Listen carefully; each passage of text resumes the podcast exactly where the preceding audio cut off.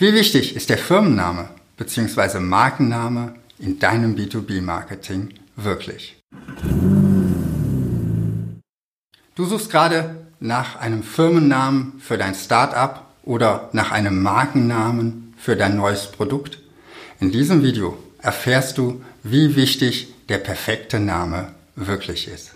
Ich zeige dir einige Beispiele von erfolgreichen Unternehmen und wie sie zu ihrem Firmen- oder Markennamen gekommen sind. Am Ende dieses Videos wirst du beurteilen können, wie viel Zeit du in die Suche nach deinem perfekten Firmennamen oder deinem perfekten Markennamen investieren solltest. Und du wirst auch wissen, wo du deine Zeit möglicherweise viel, viel sinnvoller investierst. Mein Name ist Markus Selders und ich entwickle mit meiner Agentur Marketingstrategien für B2B-Unternehmen.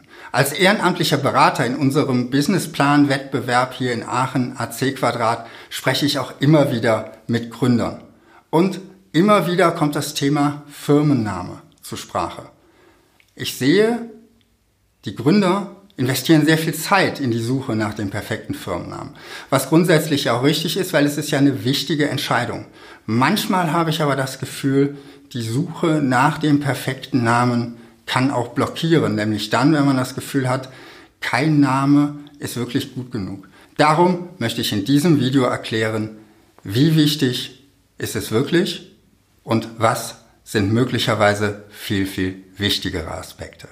Bevor wir loslegen, hier auf diesem Kanal gebe ich jede Woche frische B2B-Marketing-Impulse. Wenn dir also mein Video gefällt und es dich weiterbringt, dann abonniere doch meinen Kanal, damit du keins meiner Videos verpasst. Und wenn dir das Video am Schluss gefallen hat, lass mir gerne auch ein Like da. Zunächst mal, warum ist eigentlich ein Firmenname oder Markenname überhaupt wichtig? Nun ja, wenn du deinem Produkt einen Namen gibst oder deiner Firma einen Namen gibst und dann Marketing machst, dann investierst du sehr viel Geld da rein, bestimmte Eigenschaften, bestimmte Nutzen, bestimmte Assoziationen herzustellen zwischen deiner Marke und eben diesen Eigenschaften, diesen Nutzen, das, was die Menschen mit deiner Marke oder deinem Firmennamen verbinden sollen. Dazu kommt, deine Marke ist auf all deinen Produkten drauf, dein Firmenname steht auf all deinen Drucksachen drauf, wenn du Fahrzeuge hast, möglicherweise auf deinen Fahrzeugen.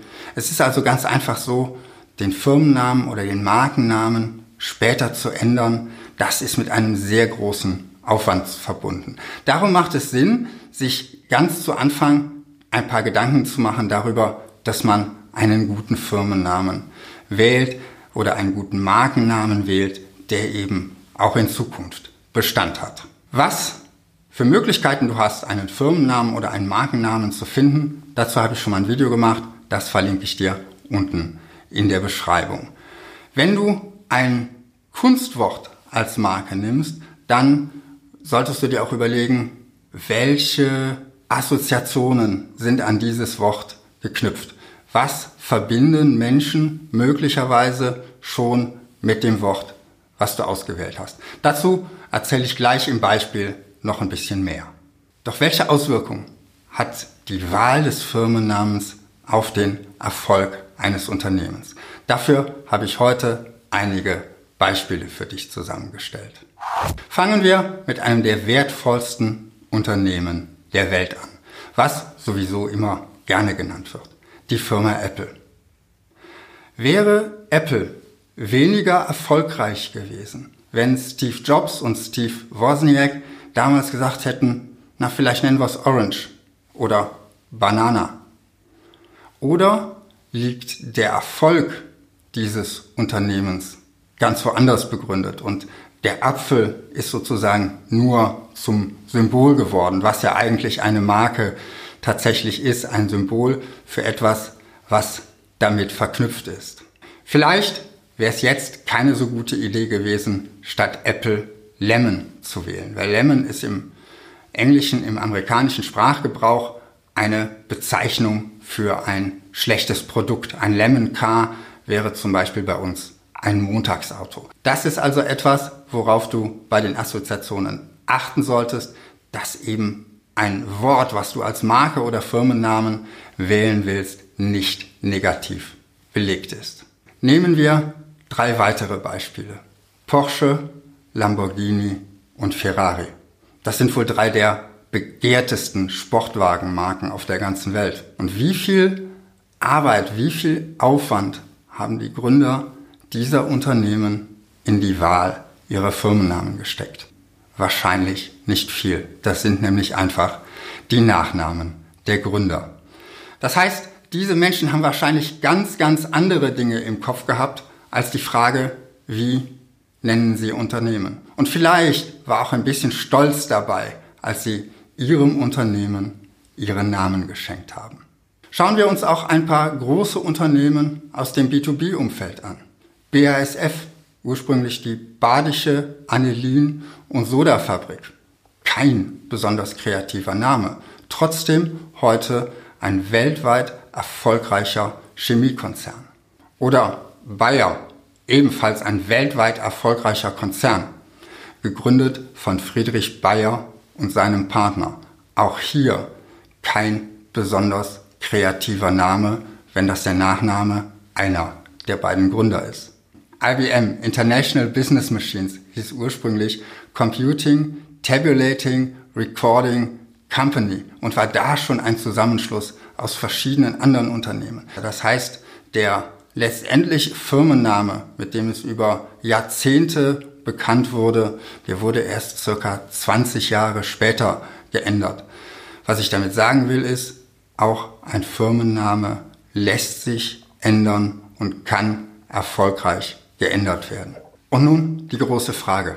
Wären alle diese Unternehmen mit einem anderen Firmennamen weniger erfolgreich gewesen? Ich glaube nicht.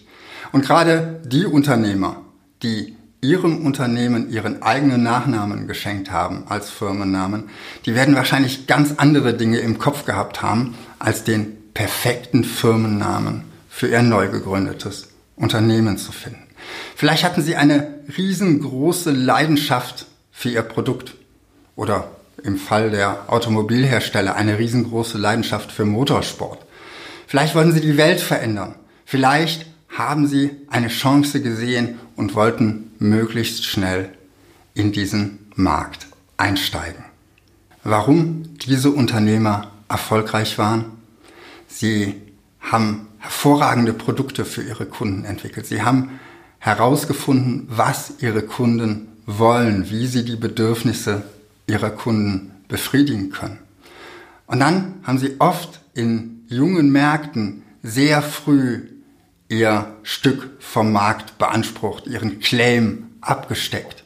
Und natürlich, sie haben sehr gutes Marketing gemacht und sich sehr gut am Markt positioniert. Darum verbring nicht zu viel Zeit damit, den perfekten Namen für dein Unternehmen oder deine Marke zu finden.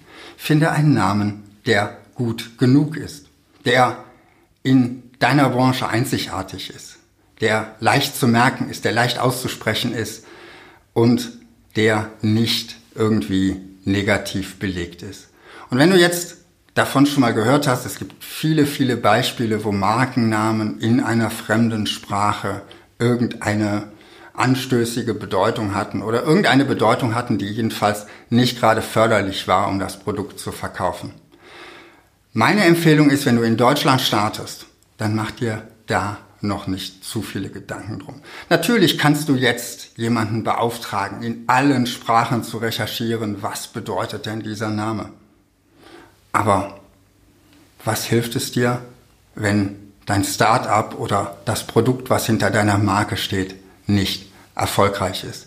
Wenn dein Produkt oder dein Unternehmen wirklich groß wird, kannst du in diesen Märkten immer noch einen anderen Namen verwenden.